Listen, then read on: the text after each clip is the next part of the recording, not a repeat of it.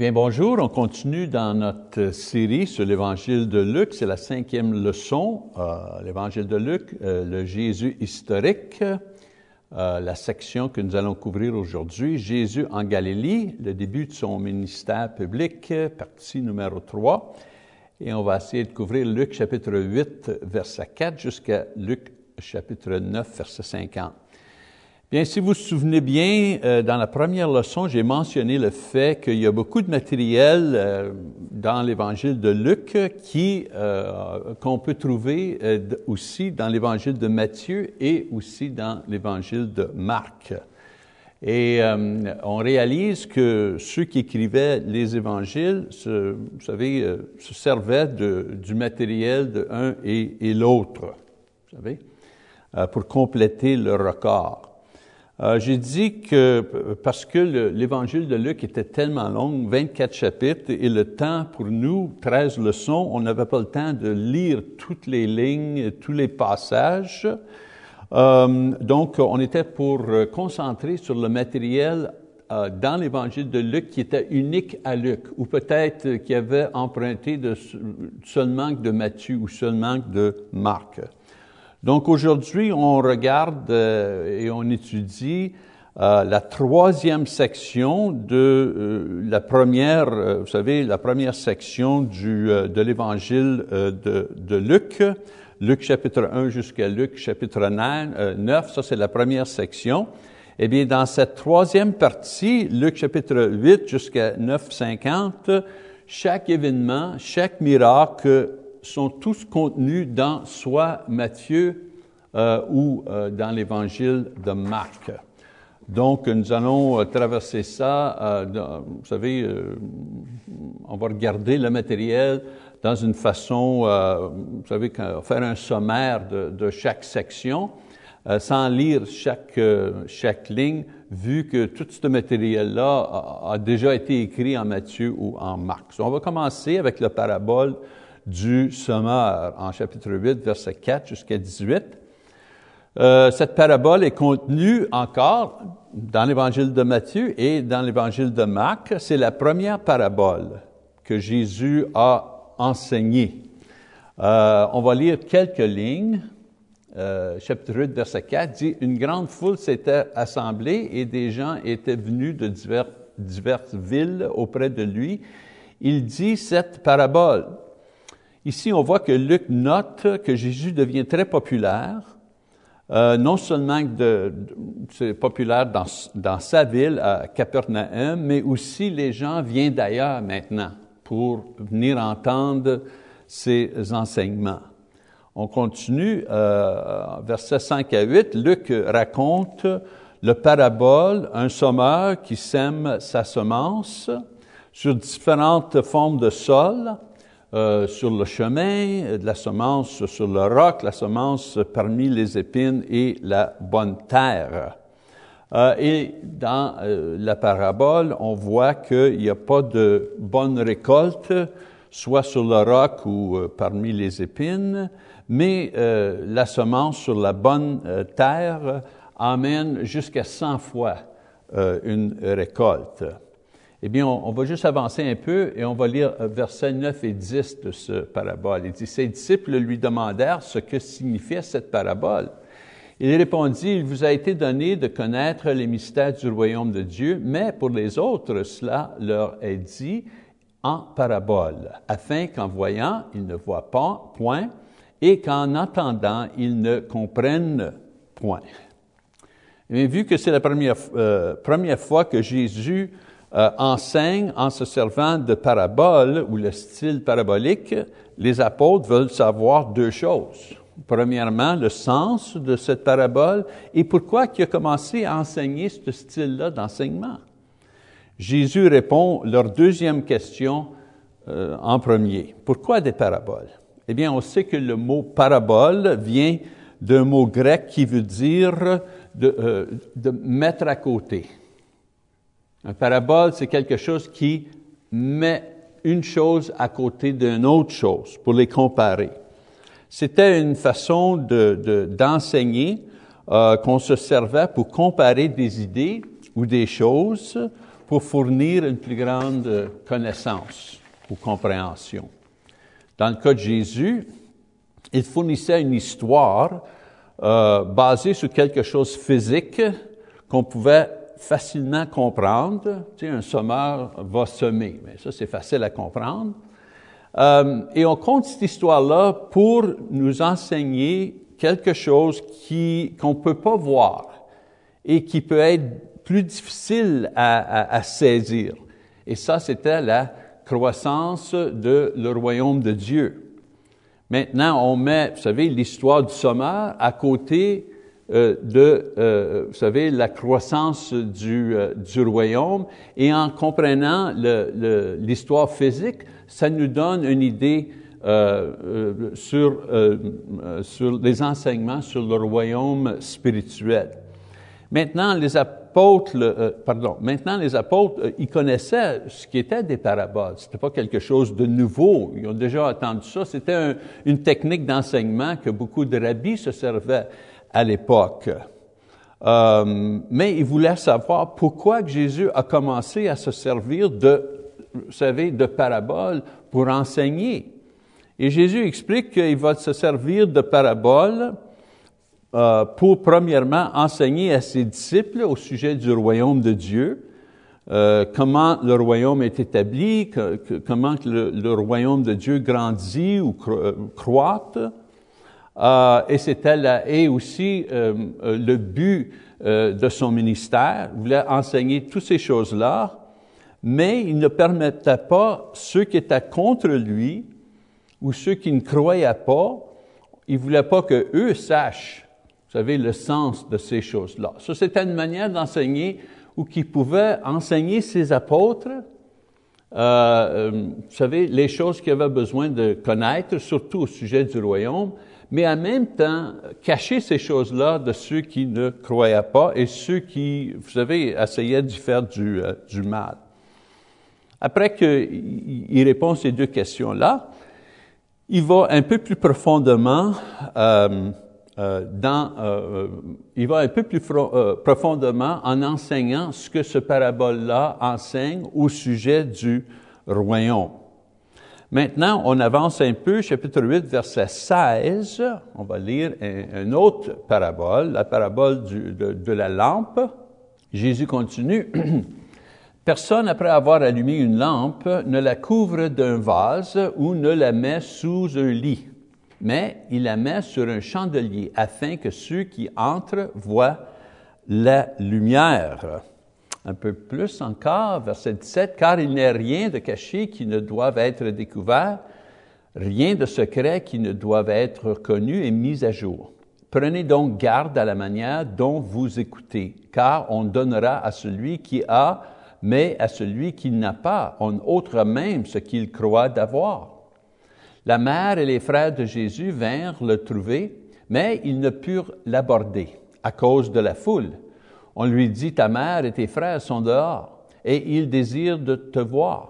Mais il répondit, ma mère et mes frères, ce sont ceux qui écoutent la parole de Dieu et qui la mettent en pratique.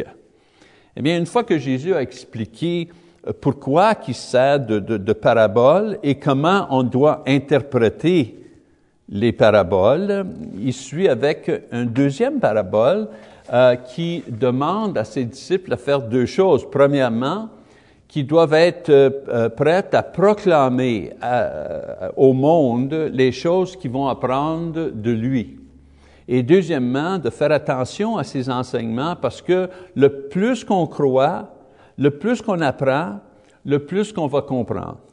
Mais contrairement, le moins qu'on croit, le moins qu'on apprend, et finalement, le moins qu'on va recevoir et comprendre jusqu'au moment donné qu'on croit plus et on comprend plus. Eh bien, la dernière admonition, encouragement à ses disciples, c'est une continuation de ce qu'il a expliqué au sujet de parabole. Il a dit, il n'a parce qu'il croit en lui, euh, il y a certains gens qui croient, ils vont euh, avoir plus de connaissances et avec plus de connaissances, ils vont avoir une plus grande foi. Et lorsqu'une plus grande foi, ils vont avoir plus de compréhension et de connaissance euh, au sujet de Jésus et son royaume. Et ceux qui ne croyaient pas comprendraient seulement que l'histoire, mais pas le sens de l'histoire. Euh, et, euh, et d'ailleurs, la fin de leur situation serait qu'ils ne croient plus en Jésus et comprennent absolument rien au sujet du, du, du royaume.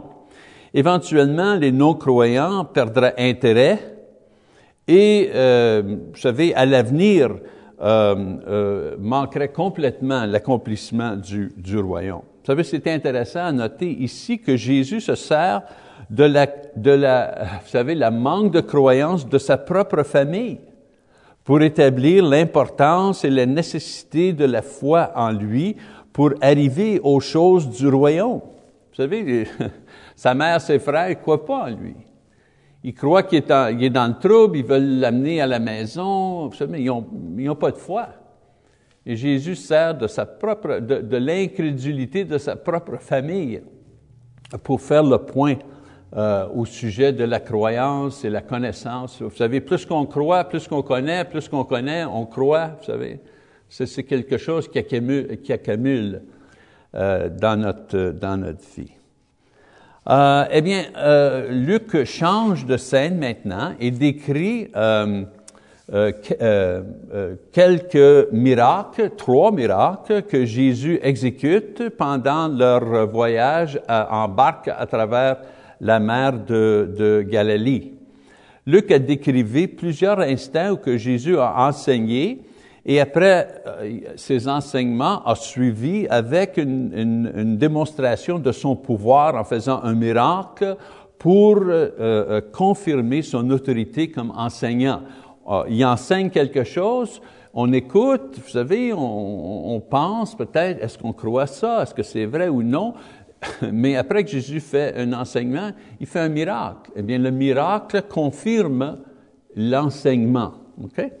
Maintenant, euh, euh, au point de vue de Théophile, on se souvient, le lecteur de, cet évangile, c'est une personne, Théophile, celui qui reçoit cet évangile, euh, dans sa tête à lui, dans son idée à lui, si Jésus peut faire ces miracles, eh bien, c'est, vous savez, c'est bien que Théophile lit et croit les choses que Jésus a enseignées. Eh bien, tous ces miracles sont euh, aussi enregistrés dans l'évangile de Matthieu et Marc. Donc, euh, on, va euh, tout simplement donner un sommaire de ces, miracles. On, commence avec le, premier miracle. Jésus calme la mer en chapitre 8, versets 22 à 25. Euh, donc, le premier miracle, le premier miracle prend place, aura lieu euh, lorsqu'ils sont dans le, bateau, la barque qui traverse le lac euh, ou la mer de Galilée euh, selon les instructions de Jésus. C'est Jésus qui dit, ah oui, allez-y dans, dans, la barque, nous allons traverser la mer de Galilée. Luc nous dit que Jésus s'endort dans la barque et après qu'il dort, il y a une grande tempête qui menace la stabilité euh, euh, de, la barque. Euh, ça doit être une, une, tempête terrible parce que plusieurs des apôtres étaient des hommes, des, marins avec expérience. Et même eux, des marins expérimentés, étaient en crainte pour leur vie, pensant qu'ils étaient pour mourir. Jésus, on, réveille Jésus et Jésus calme la tempête avec seulement qu'une parole. Vous savez, il dit, sois calme. Il, parle à, la, tempête. Et la tempête se, se calme. Il fait aucun autre geste, pas de, de rituel, vous savez, juste une seule parole et la tempête est calmée. Maintenant, ce n'est pas le premier miracle que les apôtres euh, ont, témoigné. Vous savez, ils ont été au euh, mariage à, Canaan, c'est là qu'ils ont vu Jésus, vous savez, l'eau euh, qui est devenue du vin, ils ont vu ce miracle-là. Mais c'est le premier miracle qui se passe dans leur élément. Vous savez, dans le sur le lac, il y en a beaucoup parmi eux qui étaient pêcheurs. OK? Et c'est un miracle, euh, une sorte de miracle que les autres euh, profits, euh, prophètes, les autres personnes dans l'Ancien Testament ont, ont pas fait. Donc, ce miracle force les apôtres à réévaluer la personne de Jésus. Cette personne qui, contrôle le vent et la mer avec seulement sa parole. Qui est cette personne? Un enseignant? Est-ce que c'est un prophète? Est-ce que c'est le Messie? Est-ce que c'est plus que ça? Donc, ils viennent le voir en crainte, espérant que peut-être ils pourraient prier, demander à Dieu de les, de les aider de quelconque, mais ils n'étaient pas prêts pour la réaction et la démonstration de son pouvoir divin. Jésus, tout simplement, a, a, fait une parole, a parlé un mot et a calmé la mer. C'était quelque chose d'extraordinaire à voir. Après cette chose-là, Jésus les réprimande pour leur manque de foi. Le fait qu'ils avaient peur était signe de leur manque de foi.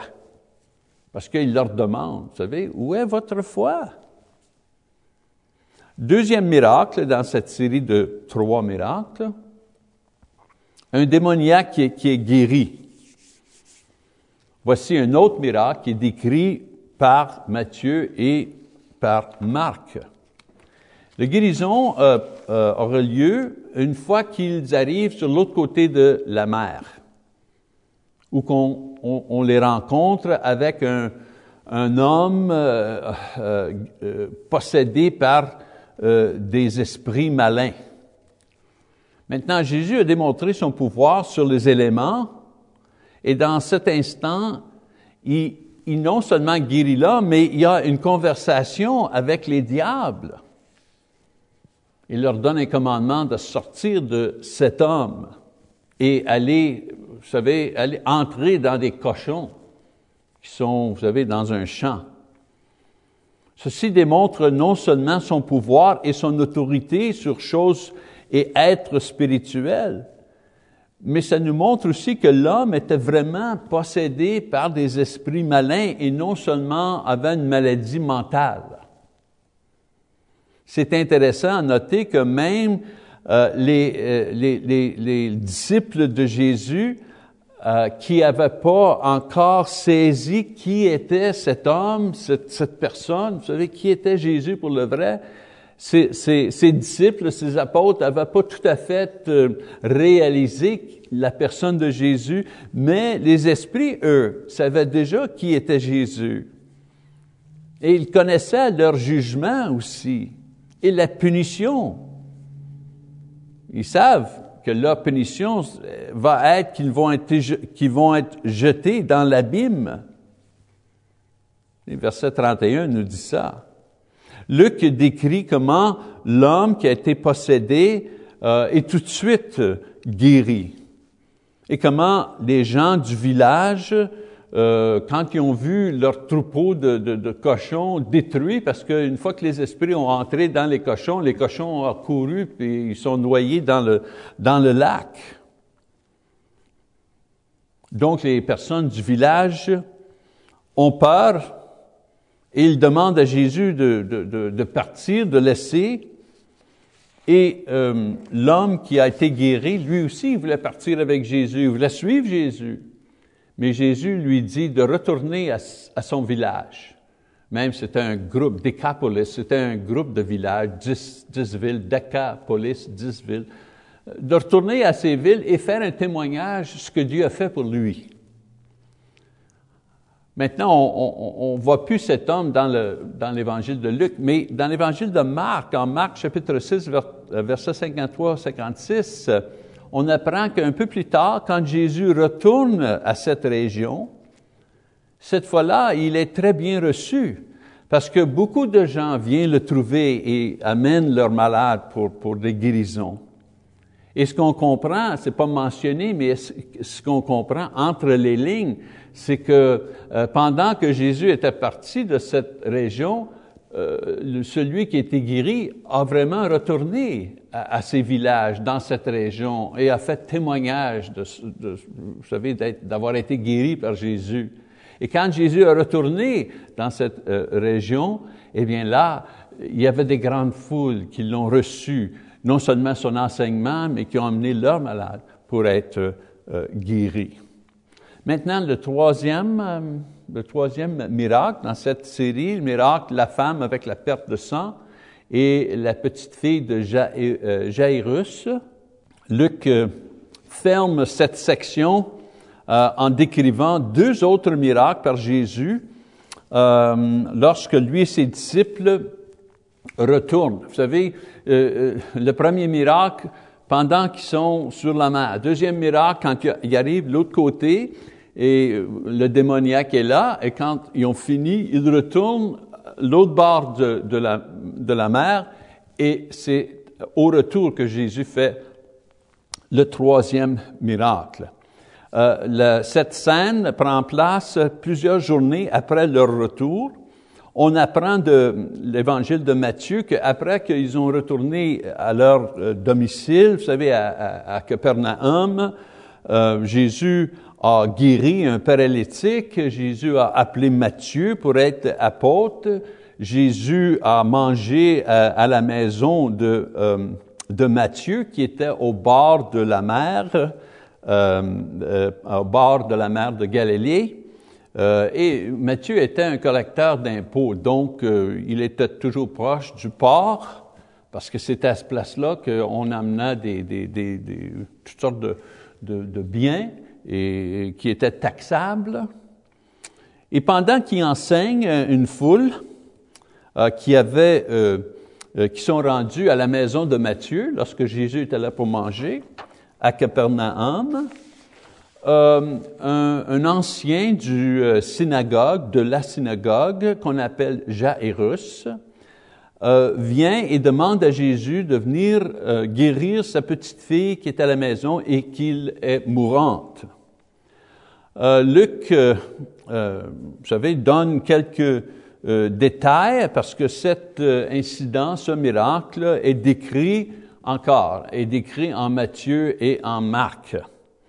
Donc, on va donner ici, dans notre classe, seulement qu'un petit résumé de ces deux miracles euh, la guérison de la fille euh, du, euh, de l'ancien, Jésus accepte d'aller avec cet homme à sa maison pour guérir l'enfant, mais il est interrompu par euh, une femme qui a besoin de son aide, elle aussi, et le temps qu'il prend pour parler, et guérir et parler à cette femme, et pendant ce temps-là, l'enfant meurt. Mais on sait que Jésus, éventuellement, va à la maison quand même et ramène cet enfant-là euh, de la mort. C'est intéressant que Luc, qui est médecin lui-même, ajoute le détail que personne, même pas les, médecins, pouvait guérir cette femme-là, qui avait une perte de sang pendant 12 ans. Euh, elle est guérie quand elle touche le bord du vêtement du Seigneur, et euh, Jésus l'oblige de euh, confesser publiquement qu'elle était guérie pour confirmer le changement de son état. Vous savez, euh, si une femme avait une perte de sang, pas, simplement ses règles mensuelles, vous savez, mais si elle avait une perte de sang qui n'arrêtait pas, eh bien ça, ça lui rendait impure. Impur veut dire qu'elle ne pouvait pas aller au temple, elle ne pouvait pas être en public. Quelqu'un qui allait chez eux ne pouvait pas s'asseoir ou qu'elle était assise. Les gens ne pouvaient pas manger. Donc, sa perte de sang n'était pas tout simplement une chose physique, mais c'était une chose sociale aussi. Vous savez, elle était coupée, elle était séparée de la société, de sa culture par sa condition euh, physique. Et Jésus euh, l'oblige à confesser qu'elle a été guérie. Comme ça, elle peut aller au prêtre, elle peut faire les rituels de purification et à ce moment-là peut retourner à une vie, à une vie normale.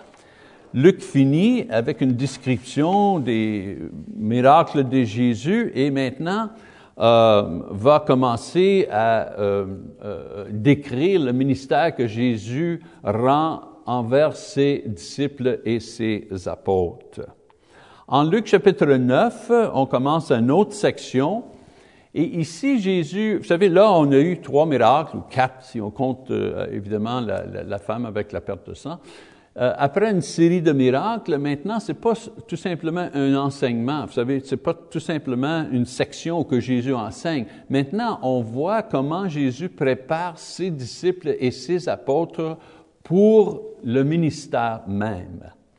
So, en chapitre 9, euh, Jésus envoie ses disciples ou ses apôtres, euh, vous savez, euh, dans la communauté, dans les villages pour prêcher. Il a dépensé plusieurs, plusieurs, beaucoup de temps, ce que je veux dire, en enseignant, en, en, faisant des miracles, en prêche, vous savez, avec la prédication dans le district de Galilée. Et avant de euh, commencer le voyage pour aller au sud, pour aller euh, à Jérusalem, et les plus grands défis qui l'attendent à Jérusalem, il veut instruire et entraîner ses apôtres pour les préparer pour, vous savez, le, le, le ministère qu'il va rendre à Jérusalem. Dans quelques versets, on voit comment le Seigneur équipe ses apôtres, comment il leur fournit tout ce qu'ils ont besoin pour leur ministère. Donc, on va lire quelques versets. Verset 1. Jésus, ayant assemblé les douze, leur donnait force et pouvoir sur tous les démons avec la puissance de guérir les malades. So, premièrement, Jésus les, les fournit avec du pouvoir spirituel qui, vont donner, qui va donner l'autorité à leur enseignement les gens, euh, la foule, peuvent avoir confiance dans le message des apôtres parce qu'ils vont voir le pouvoir derrière ce message. Aujourd'hui, le pouvoir, c'est l'Évangile même. C'est la mort et l'ensevelissement, la, résurrection de Jésus. C'est ça le pouvoir de l'Évangile. Et le témoignage de ce pouvoir, c'est nos vies saintes et pures. En verset 2, on lit, il les envoyait prêcher le royaume de Dieu et guérir les malades. Donc ici, on voit qu'il il, leur fournit le, le, contenu de leur message. Vous savez? Le contenu de leur, message, c'est que le royaume est prêt. Préparez-vous, le, le royaume est prêt. Aujourd'hui, le message, c'est que le royaume est ici et on doit entrer dans le royaume. En versets 3 et 4, on continue à lire. Ne prenez rien pour le voyage, leur dit-il, ni bâton, ni sac, ni pain, ni argent, et n'ayez pas deux tuniques. Dans quelque maison que vous entriez, restez-y, et c'est de là que vous partirez. So, il fournit leur provision. Le Seigneur, il dit, il va fournir pour tous leurs besoins. Ils ne doivent pas mendier de maison en maison. C'est la même chose aujourd'hui. Verset 5, 6. Et si les gens ne vous reçoivent pas, sortez de cette ville et secouez la poussière de vos pieds en témoignage contre eux. Ils partirent et ils allèrent de village en village, annonçant la bonne nouvelle et opérant partout des guérisons. Ici, on voit que Jésus fournit euh, pour leurs besoins émotionnels. Ils vont être rejetés, même persécutés, mais leur réponse sera pas la crainte ou la revanche ou la culpabilité ou être découragé.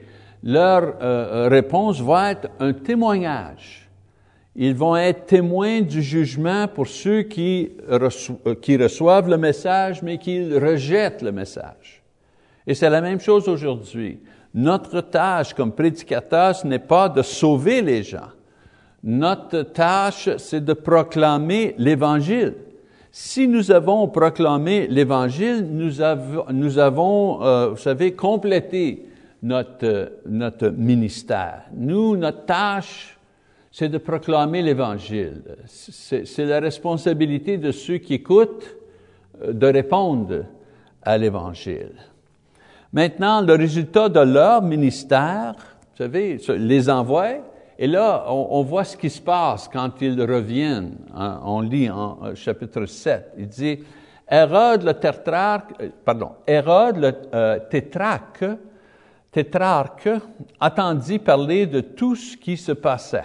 Et il ne savait que penser, car les uns disaient que Jean était ressuscité entre les morts, d'autres qu'Élie était apparu, et d'autres qu'un des anciens prophètes était ressuscité. Mais Hérode disait, J'ai fait décapiter Jean. Qui donc est celui-ci dont j'entends dire de telles choses? Et il cherchait de le voir. Euh, ici, on voit que leur prédication, vous savez, la prédication des apôtres, leur ministère a été euh, euh, très efficace, ont eu beaucoup de succès, efficace, voilà le mot que je cherchais, était très efficace parce que le message de Jésus s'est répandu jusqu'aux oreilles de, de Hérode, le, le roi. Eh bien, euh, le mot tétrarque, euh, tétrarque, c'était quelqu'un qui est en charge d'une province dans un pays. Et euh, en Israël, à l'époque, Hérode était tétrarque euh, de la section nord, de la province dans le nord. Pour ça qu'on l'appelle par ce terme. Luc nous dit que ce roi était perplexé parce qu'il pensait que Jean-Baptiste était revenu de la mort.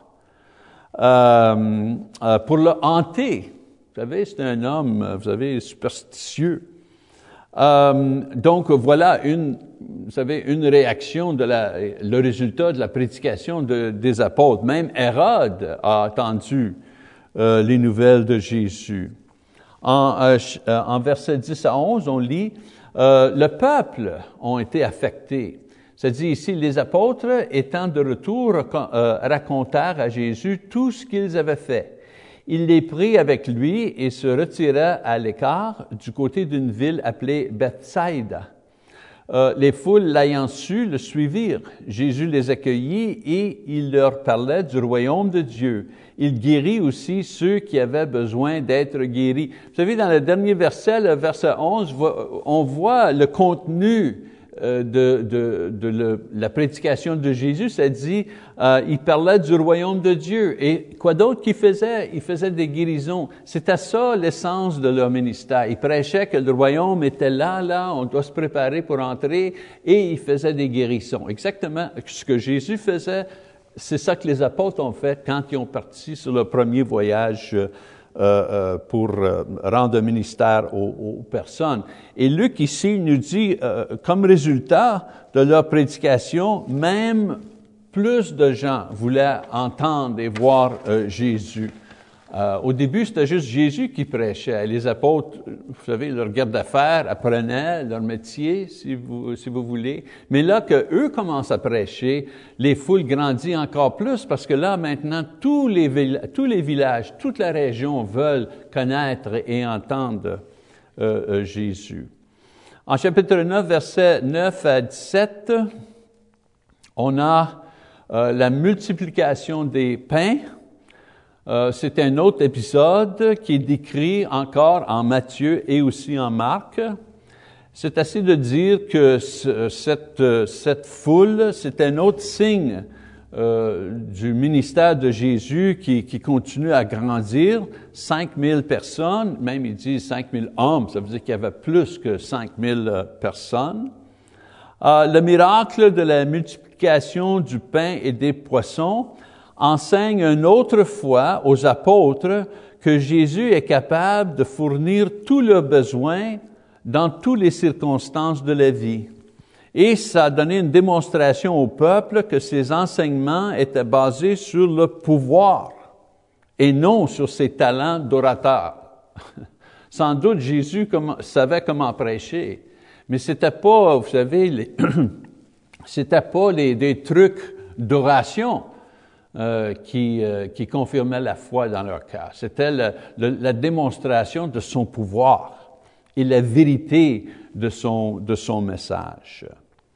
Eh bien, dans la prochaine section, Jésus ou Luc nous donne une description euh, de l'enseignement de Jésus, que Jésus maintenant, vous savez, euh, pour être disciple, qu'est-ce que, qu'est-ce que ça nous demande d'être disciple de Jésus? Donc la scène, elle change et on voit que Jésus maintenant est tout seul avec ses disciples après tous ces événements spectaculaires et on lit un peu pour, pour vous savez, connaître ce qui se passait. C'est-à-dire un jour que Jésus priait à l'écart, ayant avec lui ses disciples, il leur posa cette question. Qui dit-on que je suis? Ils répondirent, Jean-Baptiste, les autres, Élie, les autres, qu'un des anciens prophètes est ressuscité. Et vous, leur demandait-il, qui dites-vous que je suis? Pierre répondit, le Christ de Dieu. Jésus leur recommanda sévèrement de ne le dire à personne. Il ajouta qu'il fallait que le Fils de l'homme souffrit beaucoup et qu'il fût rejeté par les anciens, par les principaux sacrificateurs et par les scribes, qu'il fût mis à mort et qu'il ressuscitait, euh, ressuscita le troisième jour. Ici, on voit que Jésus, là, vous savez, il arrive au cœur de, de, la chose, vous savez. Euh, il arrive au cœur de son ministère et explique pourquoi il est ici, là, pourquoi il est venu. Euh, pas tout simplement pour faire des guérisons, pas tout simplement pour enseigner les gens. Oui, ça faisait partie de son ministère, mais le cœur de son ministère était la croix. Et c'est à cette chose-là que les apôtres avaient de la difficulté à, accepter. Pardon. Donc ici, on voit que Jésus les prépare. Il les prépare premièrement à reconnaître et accepter sa vraie identité, le divin Fils de Dieu. Et aussi de reconnaître et d'accepter sa, mission principale. Une fois que ces choses ont, été révélées, Jésus leur décrit le, le, le, le coût de devenir euh, des disciples de Jésus-Christ, une fois qu'ils ont accepté qu'il était le Fils de Dieu, divin Fils de Dieu, une fois qu'ils ont accepté que sa mission, le but de sa mission était la croix, sa mort, une fois qu'ils acceptent ces choses-là, là, il leur pose la question, eh bien, euh, est-ce que vous voulez suivre le Fils de Dieu, celui qui s'en va à la croix? Ça va vous coûter quelque chose. Ça va être difficile, cette chose-là. Il leur dit que euh, ça va vous coûter tout ce que vous avez pour être fidèle, disciple de Jésus-Christ. On lit une petite section, verset 23. Puis il dit à tous, si quelqu'un veut venir après moi, qu'il renonce à lui-même, qu'il se charge chaque jour de sa croix et qu'il me suive. Car celui qui voudra sauver sa vie la perdra mais celui qui la perdra à cause de moi la sauvera. Et que servira-t-il à un homme de gagner tout le monde et se détruisait ou se perdait à lui-même? Car quiconque aura honte de moi et de mes paroles, le Fils de l'homme aura honte de lui, quand il viendra dans sa gloire et dans celle du Père et des saints anges. Je vous le dis en vérité, quelques-uns de ceux qui sont ici ne mourront point qu'ils n'aient vu le royaume de Dieu. Donc, une partie de l'entraînement d'être disciple, c'est de connaître la vraie mission de Jésus et de calculer le coût de devenir disciple, le coût de devenir évangéliste, le coût, le vrai coût de devenir missionnaire. C'est pas juste vous savez, devenir évangéliste, devenir ministre, c'est pas, le, le coût n'est pas seulement de prendre des cours, d'avoir d'instruction, c'est quand même difficile, il faut faire les devoirs, faut écouter les lecteurs. Mais il y a un autre coût à cette tâche que Jésus nous dit. Et le coût de cette tâche, c'est qu'on donne notre vie en portant la croix chaque jour. Tous les disciples doivent porter la croix chaque jour, mais ceux qui rentrent dans le ministère ont une croix assez pesante. Euh, le prochain événement, vous savez, là, on, fait juste... Parce que Luc, vous savez, il décrit des événements un après l'autre. c'est pas des idées théologiques, c'est pas des doctrines qui nous donnent ou qu'on peut discuter. C'est euh, Jésus a fait ceci, après ça, il a fait cela, il était ici, il a fait des miracles, il était là, il a enseigné. C'est pour ça qu'on on fait juste donner les, vous savez, les événements. La mission des douze, les résultats, la euh, multiplication des pains, ce qui s'est passé, comment suivre Jésus. Maintenant, un autre événement, la transfiguration, chapitre 9. J'inclus euh, la, transfiguration dans cette section sur ministère, euh, vous savez, le ministère des apôtres, parce que ces apôtres ont été donnés une opportunité extraordinaire de voir Jésus dans son état glorifié. Maintenant, cette expérience euh, doit éliminer toutes leurs doutes que Jésus est le Fils de Dieu et qu'il partage une euh, nature, divine, euh, une nature divine. Il croyait qu'il était le Messie, mais c'était nécessaire qu'il croie aussi concernant, vous savez, sa personne, qu'il était divin. C'est ça la chose qui était difficile à accepter. Oui, le Messie s'en vient, ça va être un prophète, il va annoncer. Oui. ce côté-là, il comprenait mais que le, le Messie serait un être divin, ça c'était difficile pour eux à accepter. Et ici, il amène les trois pour leur donner un témoignage oculaire de sa divinité. En verset 28, on lit, Environ huit jours après qu'il eut dit ces paroles, Jésus prit avec lui Pierre, Jean et Jacques, et il monta sur la montagne pour prier. Pendant qu'il priait, l'aspect de son visage changea et son vêtement devint une éclatante blancheur. Et voici deux hommes s'entretenaient avec lui. C'était Moïse et Élie, qui apparaissaient dans la gloire, par là de son départ qu'il allait accomplir à Jérusalem.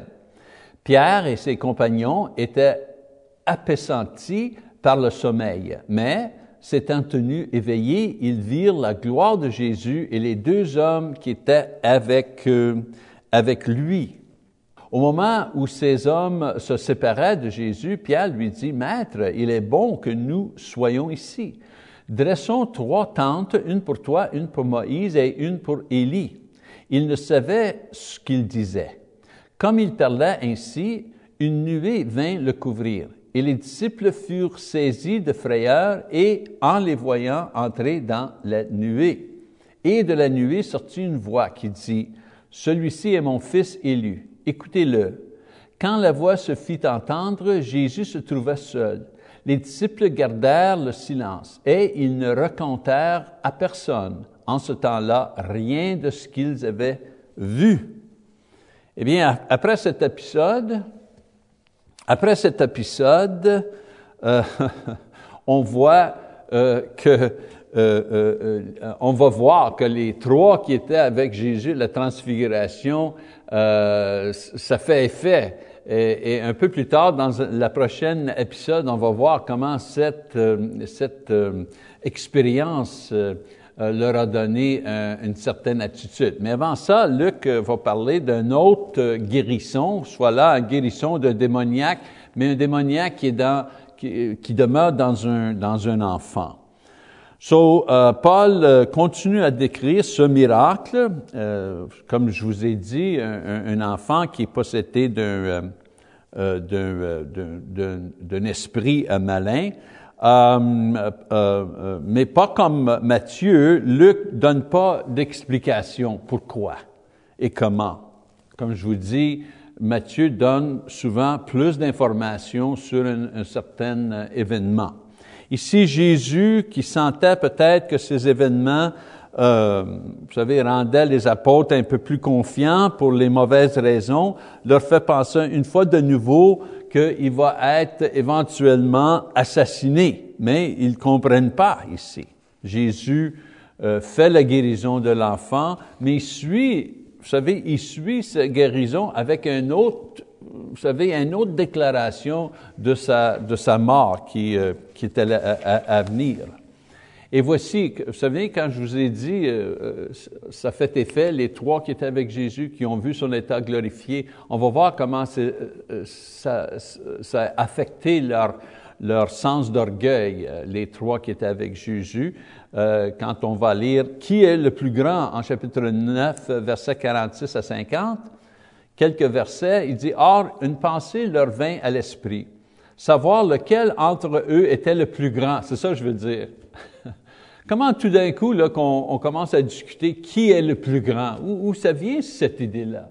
Eh bien, ça se peut que les trois qui étaient avec Jésus sur la montagne, hein, ont commencé à penser qu'il était peut-être spécial, qu'ils avaient peut-être, euh, vous savez, euh, une situation, il y avait des expériences qui leur donnaient une plus grande position parmi les apôtres. C'est pour ça que tout d'un coup, on commence à discuter qui est le plus grand. En verset 47, Jésus répond, il dit, Jésus, voyant la pensée de leur cœur, prit un petit enfant et le plaçait euh, près de lui. Il leur dit, quiconque reçoit en mon nom ce petit enfant me reçoit moi-même et quiconque me reçoit, reçoit celui qui m'a envoyé, car celui qui est le plus grand, euh, pardon, celui qui est le plus petit parmi vous tous, c'est celui-là qui est le plus grand. Jean prit la parole et dit, Maître, nous avons vu un homme qui chasse des démons en ton nom, et nous l'avons euh, empêché parce qu'il ne nous suit pas. Ne l'empêchez pas, lui répondit Jésus, car qui n'est pas contre vous pour vous. Ici, Jésus leur avertit, euh, euh, euh, leur avertit que lui-même, il va faire face à la croix euh, et que la croix, c'est sa mission euh, importante euh, pour essayer de garder les apôtres, vous savez, concentrés sur leur mission. mais ce qui arrive, c'est quoi?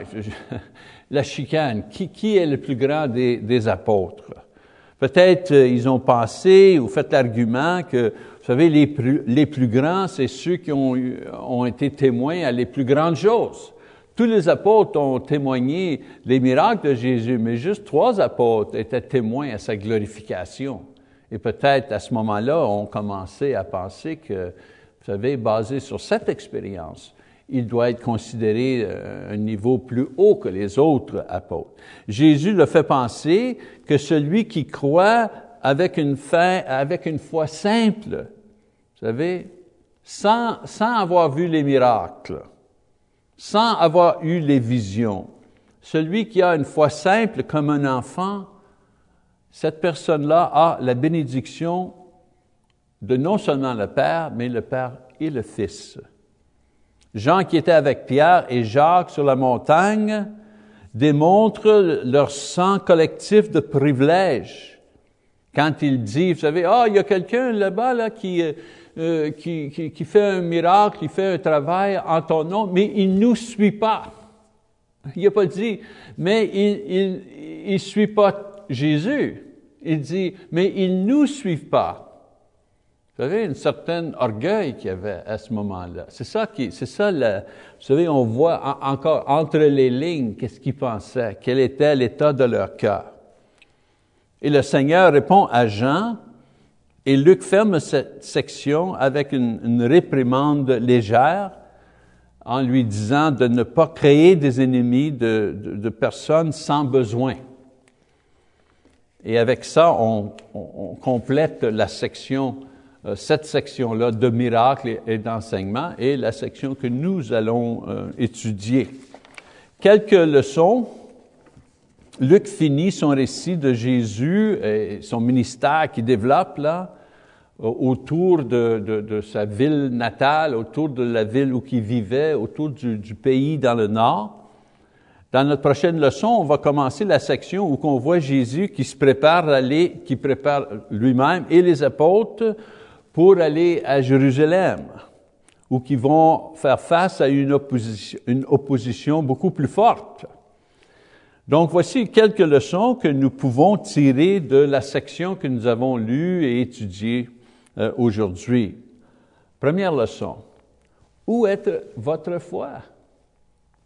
Jésus a posé cette question à ses apôtres après qu'il a calmé la tempête. Vous savez, on démontre notre foi pendant la tempête, pas pendant la mer qui est calme. Quand la mer est calme, c'est facile d'être disciple. C'est quand on a une tempête que notre foi est mise à l'épreuve. Demandez-vous même, où est ma foi?